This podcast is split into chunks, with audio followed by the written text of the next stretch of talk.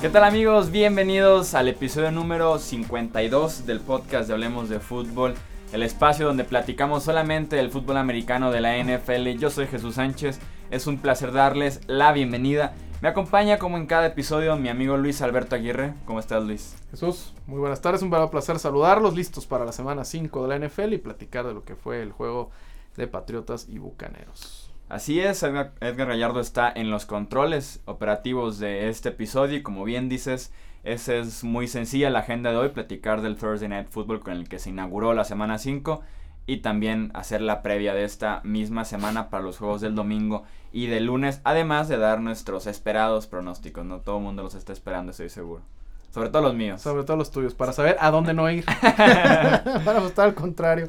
Arrancamos entonces con lo que fue el partido entre Patriots y Buccaneers, en el que Nueva Inglaterra fue a Tampa Bay, sobrevivió literalmente, ganó 19-14, un partido cerrado, que Tampa Bay falló tres goles de campo que tal vez no los hubieran ganado el partido, pero sí se los dificultaron cerca del final. Hubiera sido más sencillo ese final para Tampa Bay de no haber fallado Nick Folk en tres ocasiones.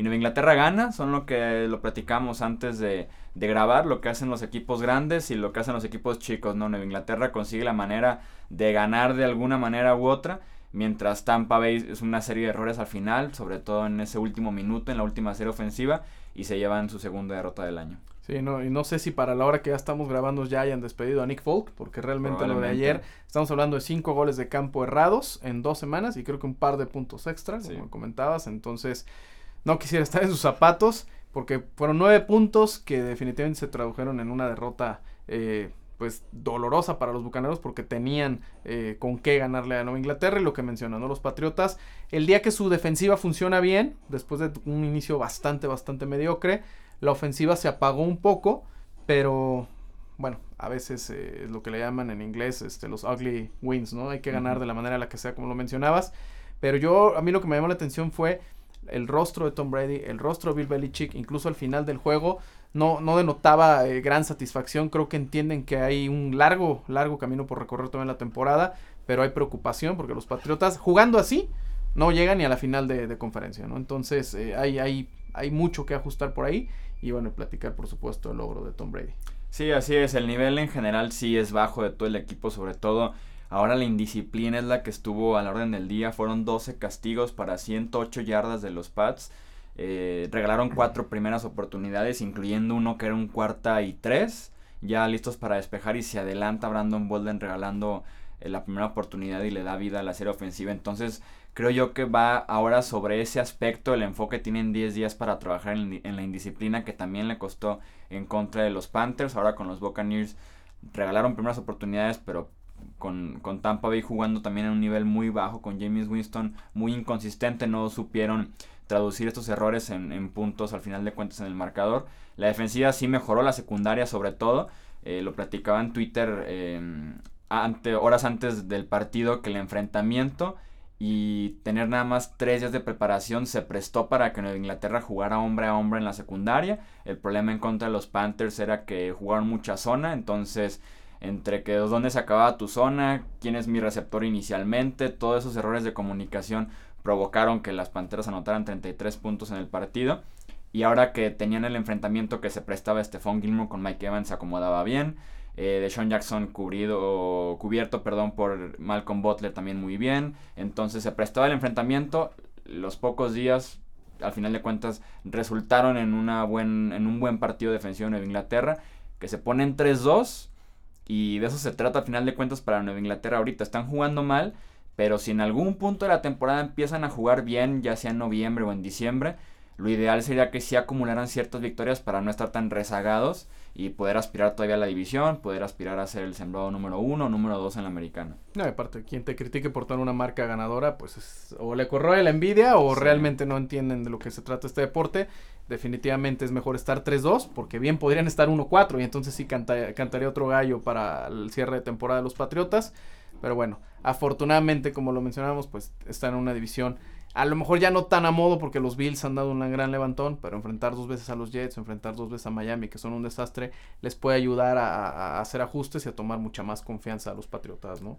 Sí, así es. Entonces con marca de 3-2 y Tampa Bay, que recordemos descansó en la semana 1, está con récord de 2-2 después de cuatro partidos para ellos. En los pronósticos, eh, tú y yo teníamos a Nueva Inglaterra, así que estamos 1-0. Y nuestro suscriptor invitado que elegimos para participar con nosotros en esta semana 5 es Luis Garfio. Él eligió a Tampa Bay, entonces ya inició 0-1 la semana, pero se podrá recuperar el domingo. Ya la llevas, ¿no? Sí, ya. Iniciaste bien. Eh, como les decía Luis Garfio, muchísimas gracias por dejarnos tu pronóstico. Además nos dejó un comentario, además de todos sus picks. Eh, escribió ahí en la plataforma de YouTube, dijo, sería un honor ser el suscriptor invitado, pues llevo siguiendo el canal y me gustan mucho los podcasts. Ah, qué bueno. y agregó un Here We Go Steelers, así que ya sabemos ah, bueno, que ya sabemos que le va a los acereros, que también yo no, no los descarto yo para, para tener una gran temporada al, final del año. Sí, porque también no están jugando bien, pero es un equipo que te debe cumplir con mínimo 11 victorias, ¿no? Así es. Pasamos entonces a hacer la previa de esta mm, semana 5. El primer partido en los pronósticos que lo están viendo ahorita en pantalla es el de Jets en contra de Browns. Tú y yo fuimos con los Jets. Luis se fue, bueno, Luis Garfio en este caso, porque tenemos a Luis Alberto Aguirre, se fue con los Browns. Eh, un partido entre dos. Creerías que por como está jugando Cleveland, Nueva York sí es claro favorito, pero los Jets son los Jets y quién sabe y terminen por perder el partido más sencillo cuando llevan dos ganados ya. Es lo, que mencionas, ¿no? Los, el, el, síndrome del equipo mediocre o del equipo chico sin ser irrespetuoso para ninguna, eh, ninguno de los aficionados, pero es lo que han venido haciendo en los últimos años este, equipo, este tipo de equipos y hacen muy complicado pronosticar los juegos, pero en el papel en Nueva York se ha visto mejor que Cleveland, ¿no? Y yo creo que eso puede ser la, la, la diferencia. Pero así que digas, me estoy muriendo ganas de prender la tele y ver las tres horas del partido, eh, no. Eh, Panthers versus Lions, yo tengo a los Panthers, tú te vas con los Lions, un partido interesante, ¿no? Son dos muy buenas ofensivas, me llama la, atención bastante el duelo de James Bradbury, el mejor esquinero de los Panthers, contra Golden Tate, el mejor receptor de los Lions. Además de que Carolina sabemos que corren muy bien la bola y van contra una defensiva que poco a poco ha ido mejorando por tierra, que tienen dos linebackers jóvenes que han estado también respondiendo en el centro. Así que nos espera creo yo un duelo interesante en un candidato como medio que no tiene tantos reflectores, pero podría ser un juego de la semana sin ningún problema. Detroit tranquilamente podría ir 4-0, de no ser por esa cuestión en el juego de Atlanta, que para mi gusto le robaron ese touchdown, y bueno, la regla de los 10 segundos, ya sabemos. Pero Detroit tranquilamente podría ir invicto en la temporada, juegan en casa, en el ruidoso Estadio Ford, bueno, el Field, Ford Field, eh, y por supuesto, me ha gustado mucho Stafford, o sea, es uno de los candidatos a, jugador más valioso de la NFL, falta todavía para terminar la temporada, pero lo ha hecho muy bien. Y el hecho de jugar en casa creo yo que, que, les da un poquito de ventaja y por eso los elegí yo, pero sin duda lo veo como un juego cerrado y uno que, eh, grábenlo, este se, va, se puede repetir en playoff. Sí, no, y que incluso el año pasado Stafford ya sonaba al final como MVP con 10 victorias los Lions, pero sí, este año ha estado jugando todavía mejor. Eh, remontando como siempre hace Detroit y sí en general ha sido un muy buen nivel de esa ofensiva guiada por, por Matthew Stafford en los controles. San Francisco visita Indianapolis, también aquí dividimos picks, yo voy con los Colts. Tú te vas con los 49ers, yo los veo como quien tiene el mejor coreback. Creo que Jacoby Brissett, a pesar de que es un coreback que apenas va a iniciar su sexto partido en la NFL. Pero en general ha dado buenos partidos. Jugando en Indianapolis, me voy con los Colts. Yo me quedo con, con 49. Creo que poco a poquito se ha visto mejor. Ya se nota la mano de, Kyle Shanahan en la ofensiva de los 49. Yo me quedo con, San Francisco. Yo sé que su casa no pesa tanto, pero a los Colts sí les puede pesar en el calor, eh, con las cuestiones de, de, un coreback que no está acostumbrado a, tener buenas actuaciones todavía de visita, siempre pesa un poquito más. Entonces, bueno, vamos a ver por ahí qué, qué sucede, pero sí me quedo con los gambusinos. Tennessee visita a Miami. Tenemos los dos a Miami, pero creo yo que si jugaba Marcus Mariota sin ningún problema vamos con, con los Titans, ¿no? Porque Miami probablemente es de los dos, tres peores equipos actualmente en la NFL. Pero sí con Mariota teniendo a Matt Castle como quarterback, la historia cambia bastante. Que Jay Cutler ya dijo hace un par de días que no se ve, que no son tan malos como se ven. No sé qué diablos quiso decir. pero también Adam Gates, el coach, y bueno, el hombre que ha arropado a, a Cutler desde el año pasado con desde el año pasado cuando estaba todavía con, con los Osos de Chicago, eh, lo defendió. O sea, incluso juzgó de, de, pues, no de locos, pero criticó a las personas que hablan mal de Kotler y que es la razón por la cual los delfines no están teniendo un buen rendimiento. vamos a verlo, es una muy buena prueba y también en casa. Entonces, pues vamos a ver cómo les va porque no, no tenemos todavía mucho de los delfines en la temporada. Sí, no, lo que tienen de ventaja es que también van en contra de Tennessee, que es una secundaria muy pobre, probablemente de las menos talentosas en la NFL. Entonces, veremos si es el partido que explota Jay Cutler con Miami, ¿no? Que se puede prestar por el enfrentamiento que tiene contra los Titans. Eh, Bills visitan a los Bengals, los tres vamos con, con, los Bills que han dado la sorpresa, como bien decíamos, y los Bengals hasta hace una semana no habían ganado ni un partido, se enfrentaron contra Cleveland y hicieron lo que se esperaba, por lo menos ganándole a los Browns, así que veremos si los Bills se mantienen. En el duelo de equipo 0-4, hmm. eh, bueno, Los Ángeles Chargers, ya dije San Diego, eh, visitan a los Giants de Nueva York.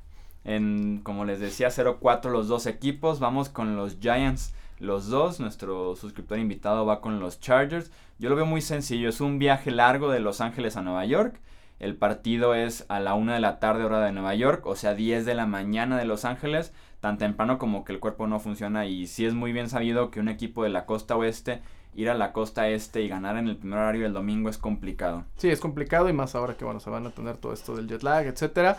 Pero definitivamente no te sientas mal. El otro estaba escuchando parte de la transmisión de, del, del juego de Los Ángeles de la semana pasada y no tienes idea de uno de los analistas cuántas veces no le dijo San Diego Chargers a los cargadores. Entonces, no, no se sientan mal, pero sí, definitivamente voy con los Giants, que creo que se, han estado más cerca de ganar que lo que han estado los cargadores.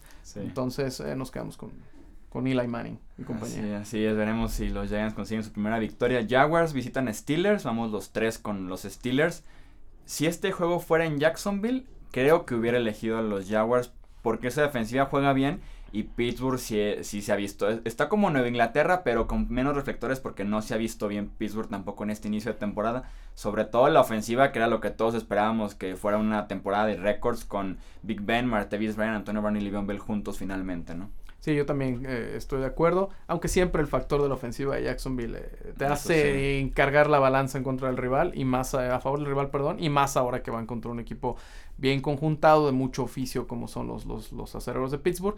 Sí lo veo cerradón, pero sí creo que al final los acereros también salen avante. Arizona visita a Filadelfia, los tres vamos con Filadelfia. Creo más que por Arizona, aunque también Carson Wentz viene de una muy buena semana. Arizona sí se ha visto muy mal en este inicio de temporada. Filadelfia tiene una gran defensiva y son el equipo a vencer en el este de la conferencia nacional. ¿eh? Sí, e incluso yo creo que en la previa te ibas con los Giants o con los Cowboys y sí Filadelfia como que no hace tanto ruido y sí, como está jugando esa defensiva y Carson Wentz, sí son el equipo a vencer ahorita. Es que ya estamos acostumbrados a no comprársela a las Águilas, porque siempre que había mucha expectativa sobre ellos, tienen muy malas temporadas entonces, bueno, como que ahora nos la llevamos tranquilo y más teniendo un coreback de segundo año. Pero lo han hecho muy bien y su defensiva es de miedo. Y en su casa, cuidado. Eh, Seattle visita a los Rams de Los Ángeles en el Coliseo. Uno de los partidos más interesantes que tiene esta semana como para definir quién es eh, la potencia en este inicio de temporada en el oeste de la conferencia nacional. Yo tengo a los Seahawks, aunque los veo mal y me sigo casando con ellos. Tú tienes a los Rams que han dado una imagen totalmente diferente a la que teníamos de ellos. Sí, digo, me queda claro que no ha pesado tanto su condición de local, pero la mano de Wade Phillips, la defensiva y el coreback off realmente se han visto muy bien. El corredor Gurley ha tenido un gran año y va a ser uno de los candidatos, por supuesto, a llevarse uno de los galardones de final de temporada. Y me está gustando mucho la, la, manera en la que presionan al coreback. Repito, se nota la mano Wade Phillips y van contra una línea ofensiva que realmente no se ha notado lo mala que es por lo gran coreback que se ha convertido Wilson, ¿no? Entonces yo creo que me quedo con los Rams, que además, anden bien, anden mal, siempre acostumbran pegarle sustos o ganarle los partidos a los hijos. Si tienen la receta, ¿no? Para ganarle a Seattle, aunque fuera el año del Super Bowl para Seahawks, encontraban la manera de perder en contra de los Rams por lo menos una o hasta dos veces.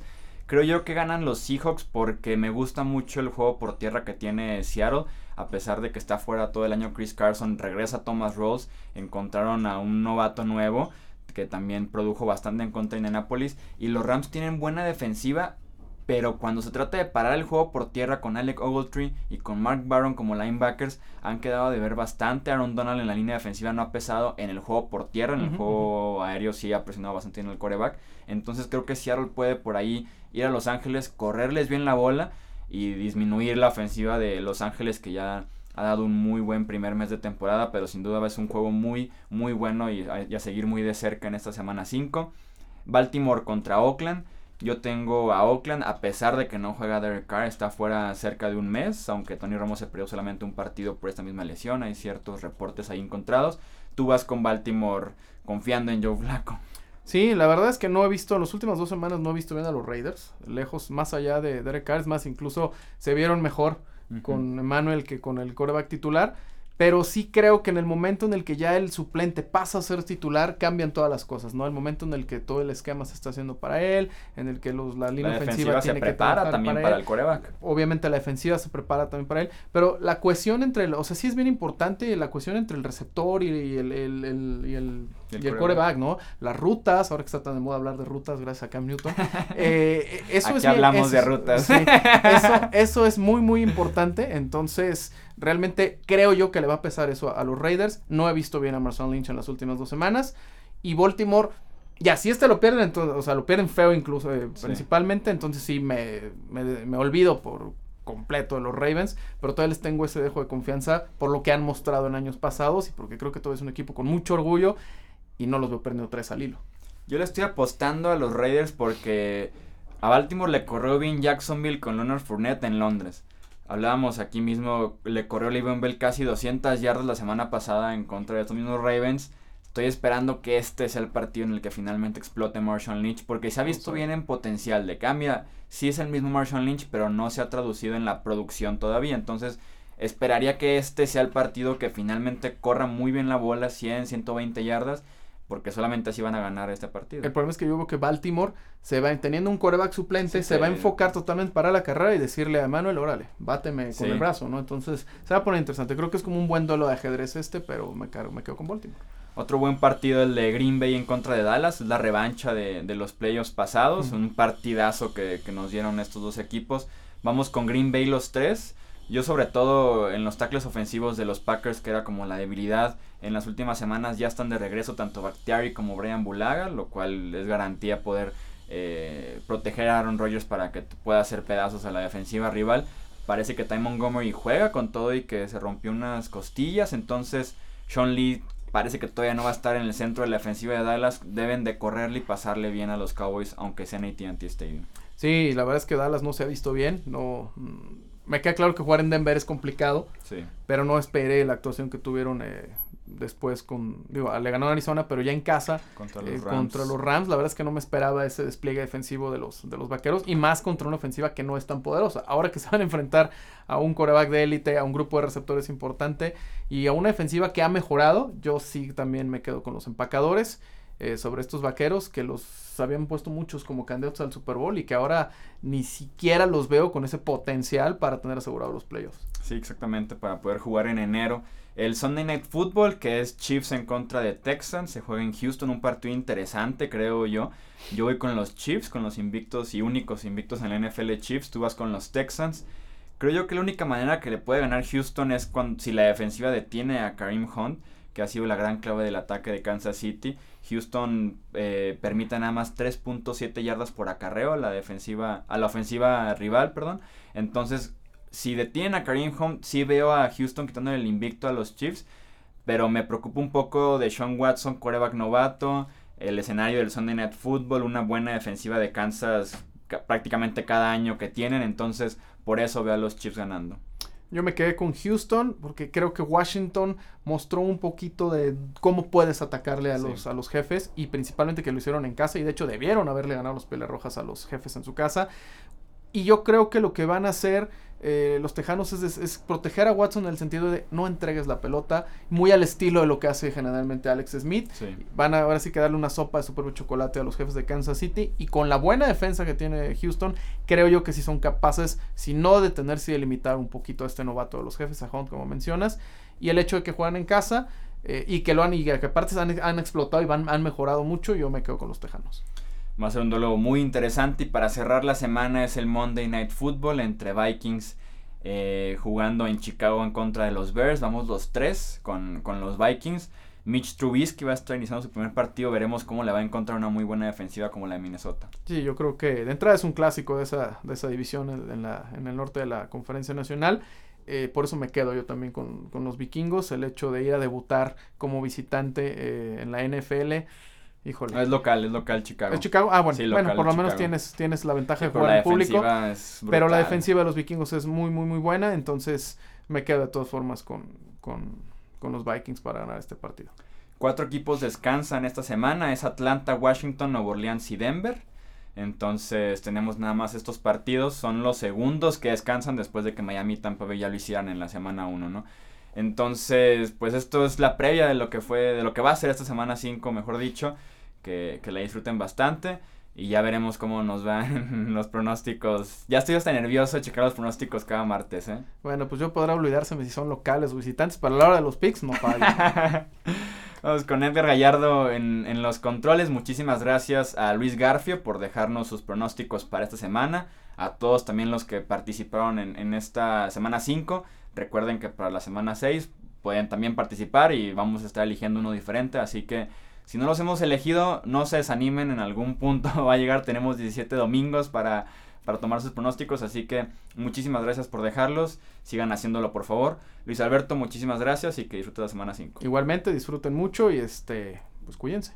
Nos escuchamos el martes con el repaso de lo que fue la actividad del domingo y del lunes. Yo soy Jesús Sánchez. Esto fue Hablemos de Fútbol. Hasta la próxima.